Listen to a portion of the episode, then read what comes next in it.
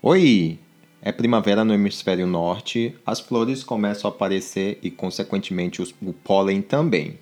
Como eu não estou acostumado ainda com, com as flores aqui do lugar que eu estou vivendo, a alergia vai lá nas alturas. Mas, alergias à parte, vamos a mais um episódio do podcast. Podcast onde eu falo a minha opinião e eu mostro assuntos polêmicos de diferentes formas. E o tema de hoje vai ser bem mais polêmico, porque vai tratar de feminismo e, de, e ideologia de gênero. Esse episódio vai complementar o episódio anterior que falou sobre transexualidade infantil. Ah, Rafael, mas o que isso tem a ver? São coisas totalmente diferentes. Isso é o que vocês pensam. então, vamos para a pauta de hoje. E antes da pauta de hoje, vamos checar como é que estão as notícias nos principais jornais pelo mundo. Hoje é dia 11 de abril de 2021 e eu sou Rafael Sanzio e esses são os meus comentários. Depois de 23 anos após o cessar-fogo entre Inglaterra e Irlanda do Norte, os conflitos nacionalistas que eram vistos nos anos 90 na América Latina entre católicos e protestantes, que na verdade não era bem isso, os conflitos voltam a acontecer por causa do Brexit, os sindicalistas alegam que a Irlanda do Norte vai perder a autonomia dos portos pela saída do Reino Unido da União Europeia. Então, jovens abaixo de 18 anos resolveram tacar bomba nas, na polícia. Não se sabe se, é, são, se são os sindicatos que estão liderando eles, não se sabe se é alguém que está patrocinando eles, mas é engraçado que, ao mesmo tempo que a China investiu dinheiro nos sindicatos no Brasil. Só para relembrar que a China também é, instalou a Huawei, que é a sua empresa lá de telecomunicações, de, de marca de celular, lá em Manchester. E parece engraçado que também agora a China tem uma maior influência no Reino Unido, não sei por quê, porque, porque a Europa não pode mais opinar, não pode mais legislar em cima do Reino Unido, e as portas foram abertas para o dragão chinês. E a Agência Europeia de Produtos Farmacêuticos abriu investigações para entender o que está acontecendo entre as vacinas AstraZeneca e Johnson. A AstraZeneca mudou de nome, como a gente sabe. E elas estão relacionadas a milhares de casos de trombose e também mortes ao redor do mundo. Será que é coincidência? Hum, também não sei. Vamos esperar o que está acontecendo. Mas, para uma vacina que foi criada assim nas pressas e essa politicagem em cima de tudo isso que está acontecendo, isso era óbvio que iria acontecer, né? E as pessoas continuam pedindo vacina. A primeira-ministra da Nova Zelândia disse que só volta ao trabalho quem estiver vacinado. Não importa se a vacina é AstraZeneca ou Johnson, não vai voltar a trabalhar se você não está vacinado. É engraçado que essa, a mesma primeira-ministra desarmou toda a população e também criou campos de concentração para infectados pelo Covid. E para não mencionar o que o presidente Bolsonaro falou naquela famosa reunião ministerial que vazou pela mídia, extrema mídia, eu vou citar o que, que Hannah Arendt falou no totalitarismo. Para dominar o povo basta apenas desarmar eles, para não dizer que o Bolsonaro falou o mesmo também, né? Mas como a, a Hannah é uma filósofa conhecida, fica o que a Hannah disse, tá bom? E também na BBC, ela menciona os 4 mil casos de mortes por dia no Brasil com decorrência do Covid. Mas também ela não diz que o Dória diz que era para qualquer coisa, qualquer morte era para ser relatado como Covid. Também não diz que no Brasil morrem muitas pessoas de dengue, morrem por violência, mas mesmo assim eles relatam como morte por Covid. Também eu não li nada na notícia que as pessoas são entubadas mesmo não tendo a necessidade de ser entubadas. Também foi mencionado a morte do príncipe Philip, que na minha opinião já foi tarde. Não, eu não estou sendo sarcástico, é, é, é, que ele já estava bastante velho, apesar de ele ter sido uma pessoa muito má, muito maquiavélica, que não somou nada ao mundo, ele agora vai descansar, né?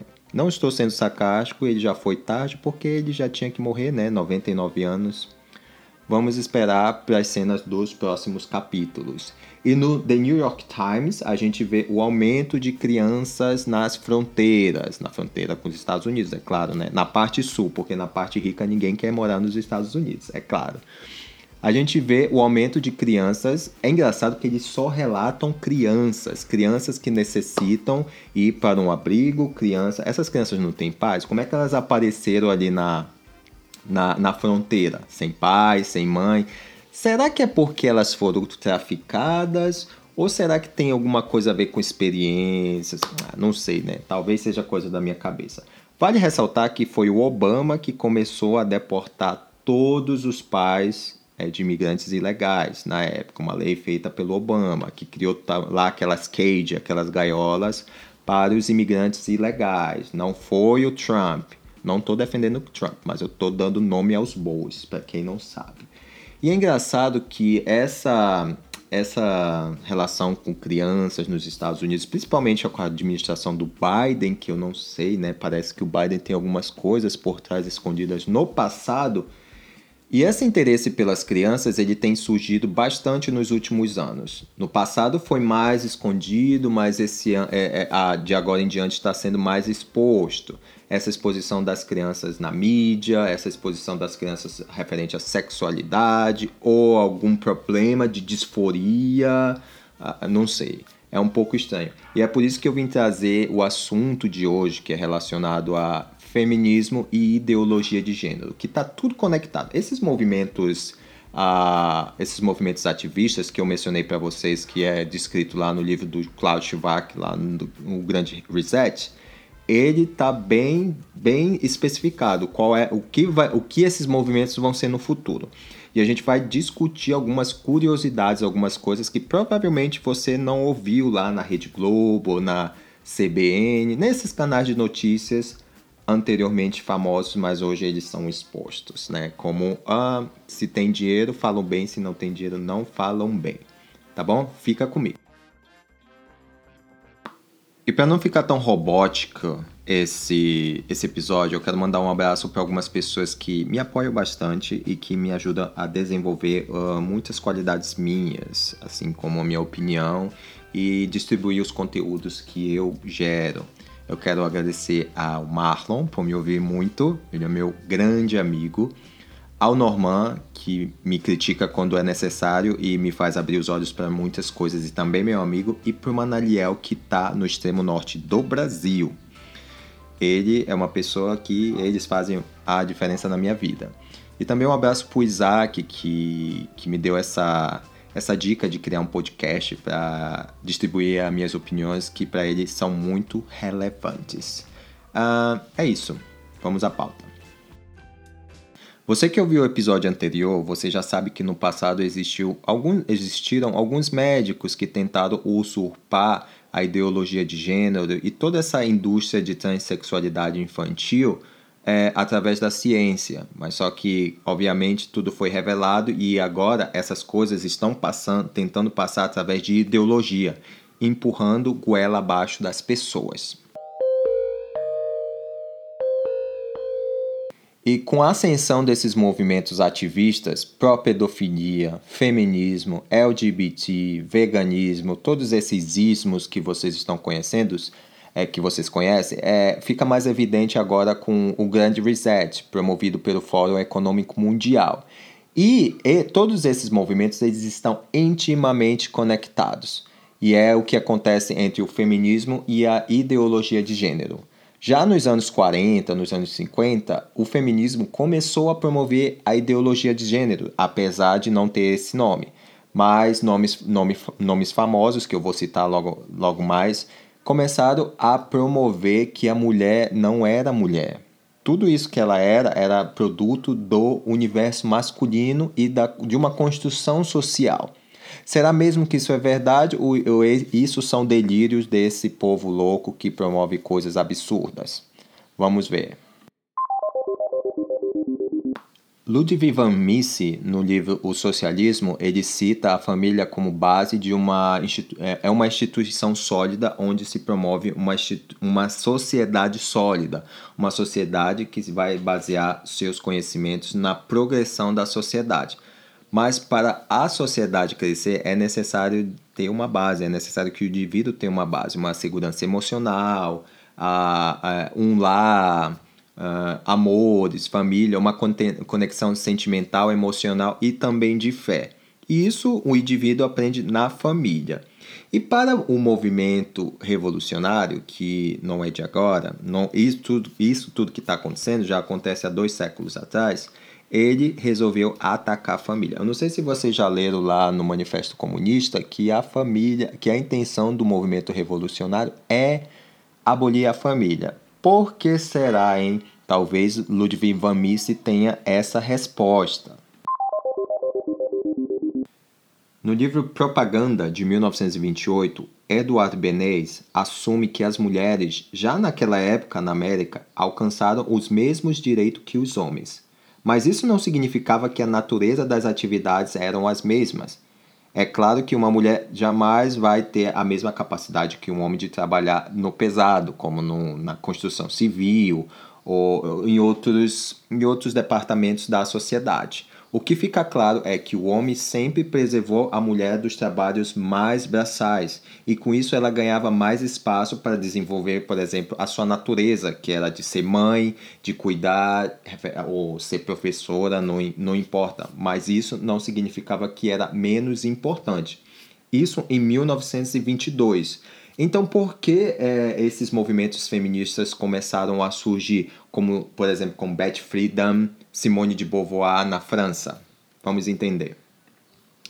Eu lembrei de um episódio que aconteceu comigo ano passado, que eu fui convidado para participar de, um, de uma reunião via Zoom, que tinha muitas pessoas de ao redor do mundo, a maioria delas de fala português, de língua portuguesa, e eles defendiam o direito das pessoas, LGBT, é, feminismo, e aí uma senhora que mora nos Estados Unidos, eu não sei, eu acho que ela é professora, enfermeira, alguma coisa do tipo, professora universitária, ela começou a atacar o patriarcado bíblico, dizendo que Abraão, que Moisés, que isso, que aquilo, que eles é, suprimiam o direito das mulheres.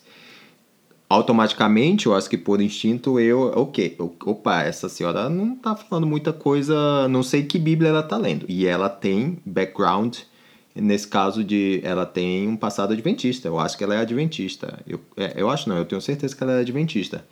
E eu a questionei, eu falei, eu não sei que Bíblia a senhora está lendo, mas provavelmente não é a mesma que a minha. Ou a senhora está tendo um ponto de vista, eu não sei, eu acho que a senhora passou por alguma situação difícil que coloca a Bíblia o patriarcado, que esses movimentos acusam o patriarcado de ser algo ruim, de colaborar para o que está acontecendo hoje automaticamente é claro que ela disse que eu não tinha a fala, o direito de fala por eu ser homem, essas coisas.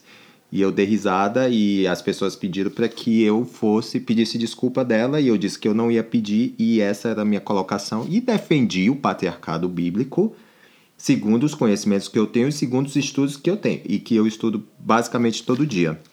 E obviamente eu fui convidado a me retirar desse grupo.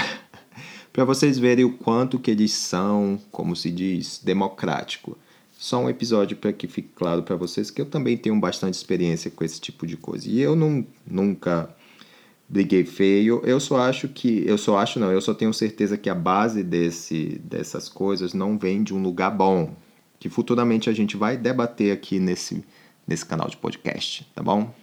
E quando a gente estuda as bases do feminismo, a gente entende que o feminismo é produto não só do movimento revolucionário, mas como um produto de propaganda, porque o próprio Eduardo Benês criou todo um involucro, um involucro para que a, as mulheres começassem a consumir mais cigarros e, com isso, é claro, aumentar o profit da, da indústria do tabaco. E aí fica claro isso porque é por isso que ele falou isso no livro dele em 1928, que vocês podem ver por vocês mesmos. O nome do livro é A Propaganda. Mas como o intuito desse episódio é falar da relação do feminismo e da ideologia de gênero, eu não vou me aprofundar muito. Posso me aprofundar no episódio posterior. Mas o, o assunto de hoje é a conexão do movimento feminista e da ideologia de gênero, e o que os seus ícones como Simone de Beauvoir, Judith Butler, é, Betty Friedan falaram já no passado, há mais de 50 anos atrás, o que iria acontecer. Vamos dizer, 70 anos atrás. Por exemplo, No livro Problemas de Gênero, de Judith Butler, ela diz: Além disso, mesmo que os sexos não pareçam problematicamente binário em sua morfologia e constituição, ao que será questionado, não há razão para supor que os gêneros também devam permanecer em número de dois. Talvez o próprio construto chamado sexo seja tão culturalmente construído quanto o gênero. Talvez o sexo sempre tenha sido o gênero, de tal forma que a distribuição entre sexo e gênero revela-se absolutamente nula. Mas a gente sabe que isso não começou com Judith Butler nos anos 90. Simone de Beauvoir e Betty Friedan, elas já demonstravam o seu desprezo pelo mundo masculino, porque elas, segundo elas, elas se sentiam reprimidas e sofriam discriminações por serem mulheres naquela época, na França e nos Estados Unidos. Vocês acham mesmo que isso seria possível já naquela época, já que em 1928 a é, Edward Benet já tinha dito que a mulher tinha alcançado os mesmos níveis de direitos que os homens, mesmo que elas não tivessem que trabalhar numa mina de carvão ou no trabalho pesado ou na construção. Isso vale a pena a gente ressaltar que o movimento feminista ele nada tem sido do que uma subversão política tentar angariar direitos que já estão postos para ela. Tanto que a gente sabe que a primeira mulher a votar no Brasil, eu vi isso também numa palestra da professora, da deputada, desculpa, Ana Campanholo, isso também tem no livro dela que é muito bom, que a primeira brasileira a votar, ela não queria votar. Isso foi concedido pelo marido dela, que foi lá, tirou, tirou o título de eleitor dela e ela votou. Não se nasce mulher, torna-se. É uma construção social, disse Simone de Beauvoir. Isso é parecido com o que a gente vê hoje dos movimentos LGBT, Plus, é essa sopa de palavras que eles inventam, sobre a ideologia de gênero. A americana Beth Friedan afirma que o feminino e a femininidade são coisas místicas, um mito e invenção do universo masculino para oprimir as mulheres. Aí fica claro que, segundo as autoras, a masculinidade e femininidade são construções sociais e, portanto, não naturais.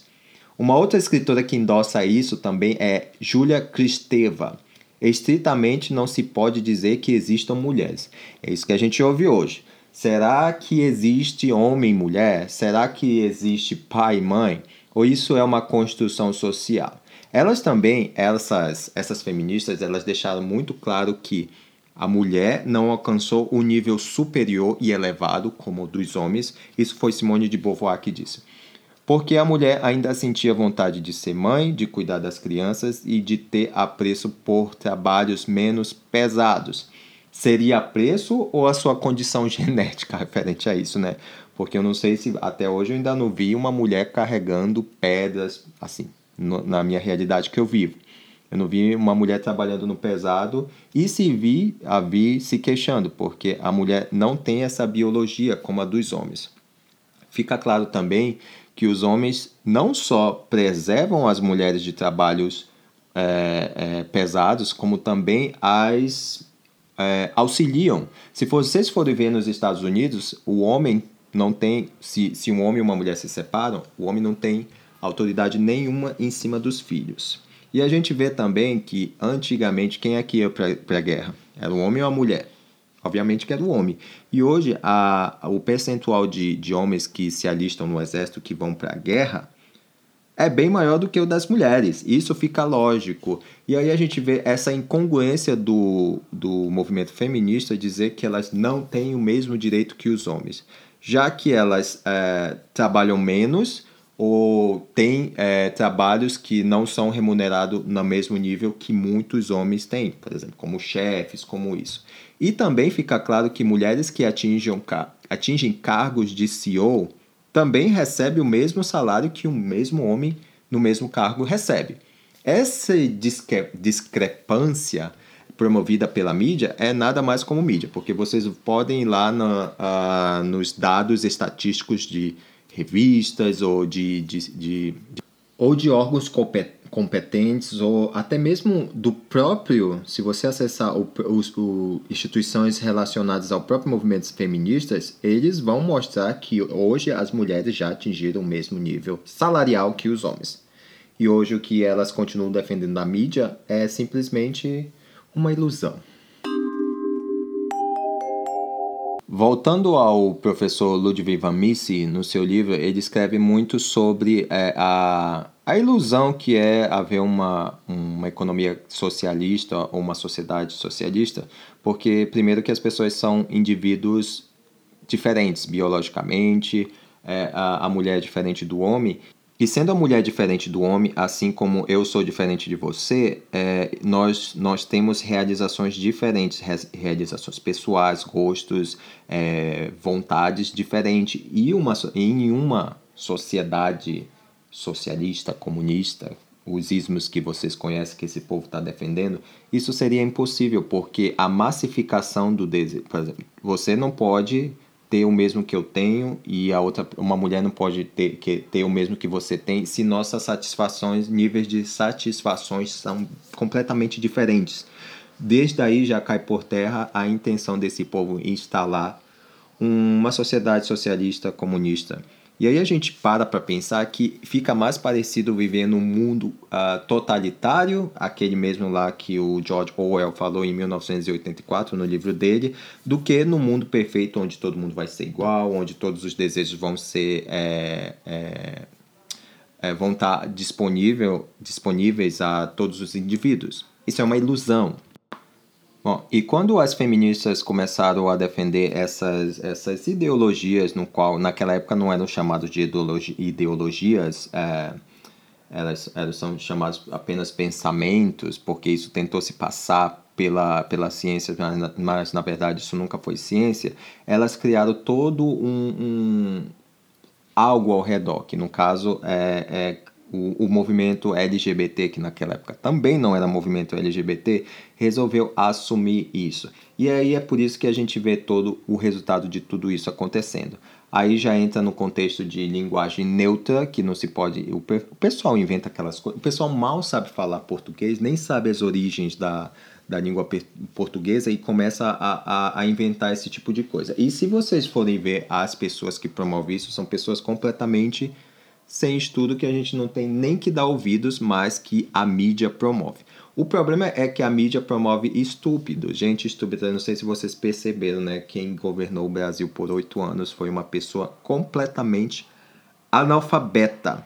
E aí, essas loucuras, essa, essa sopa de palavras, como o movimento LGBT, promovido também com raiz no feminismo, cria toda essa loucura, ideologia de gênero. Ah, tá bom, um, um homem zarrão, eu já falei para vocês no episódio anterior que a, a lógica, é, a gente já nasce com essa lógica de perceber as coisas. E hoje a gente é desafiado a não seguir a lógica, mas sim o que as pessoas dizem.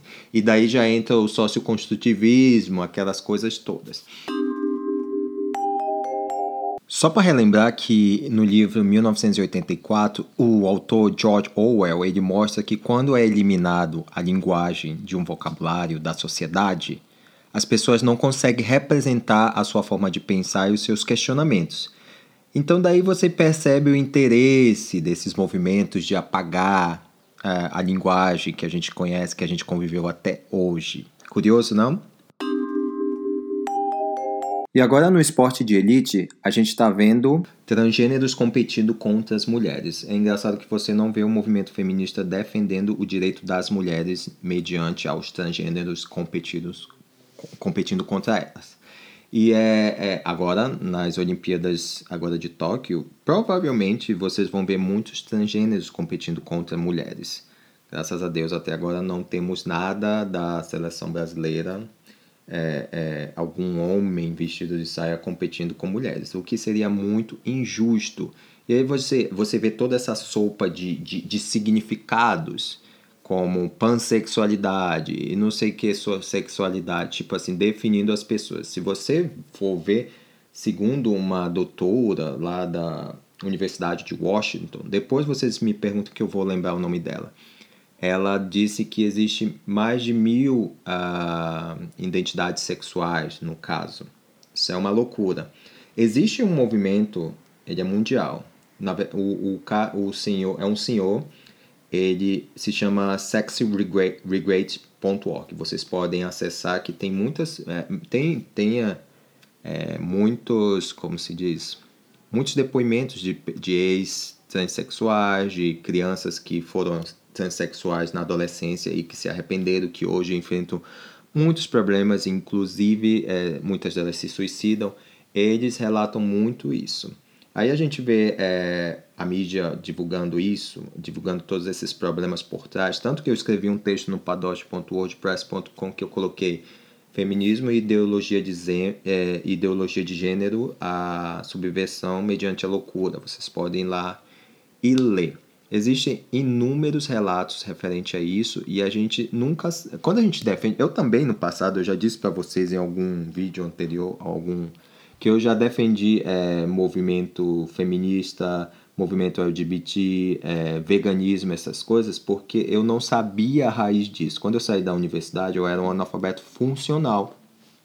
Eu não, te, eu não tinha ideia as bases disso. E quando eu, é, é, eu vim para fora fazer master, essas coisas, eu, coincidentemente, estudando todo esse tipo de assunto, é, eu me, me deparei com as bases de tudo isso. Eu, peraí, tem alguma coisa errada nisso, tem, tem uma coisa errada com o feminismo, eu acho que isso não é referente aos direitos. E eu me aprofundei bastante. Eu acho que nos últimos quase 10 anos eu procurei me aprofundar bastante para entender tudo isso que estava acontecendo. E a gente percebe que são coisas horripilantes. É, é, é, uma, é, é, uma nova, é uma nova reorganização social. A sociedade que vocês conhecem hoje ela está totalmente indo contra os nossos princípios do que realmente a gente nasce, a gente para o que a gente nasce para ser. E aí a gente acha que isso é religiosidade, que isso é, é, é, é o que é uma pessoa careta. Não, porque se vocês acham que esse povo desses movimentos eles não estão é, ligados a religiosidade nenhuma, vocês deveriam é, investigar bastante. Isso vai desde Nova Era, é, ocultismo, satanismo, todos esses cultos à natureza, wiccas, que são as bruxas, segundo o povo são bruxas boas, né? E aí, coincidentemente, você vê muito isso no Netflix, uh, na HBO, ah, no, na Disney, povoando o que você vê, o que o seu filho vê. Quando eu vejo uma criança, um, uns pais com um filho cheio de Mickey e da Disney, essas coisas, esse, esse povo não sabe o que, que eles estão procurando. E a gente vê que toda a base de tudo isso é mesmo a subversão da, da, da família. Porque se a gente ataca, se, é, se a família é atacada, aí o indivíduo em si vai ficar só e ele vai ser muito mais vulnerável. Eu não sei se vocês percebem, se, o povo pega muita, muitos exemplos da natureza. O leão, quando ele está vulnerável, ele está sozinho, ele é, mais, ele é atacado em bando pelas hienas. Será que é engraçado quando a gente está vulnerável, a gente é atacado em bando por movimentos, veganismo, é, é, feminismo, LGBT, é isso, é, é Black Lives Matter, esse tipo de movimento. É, esses movimentos todos conectados que estão criando toda essa subversão no mundo.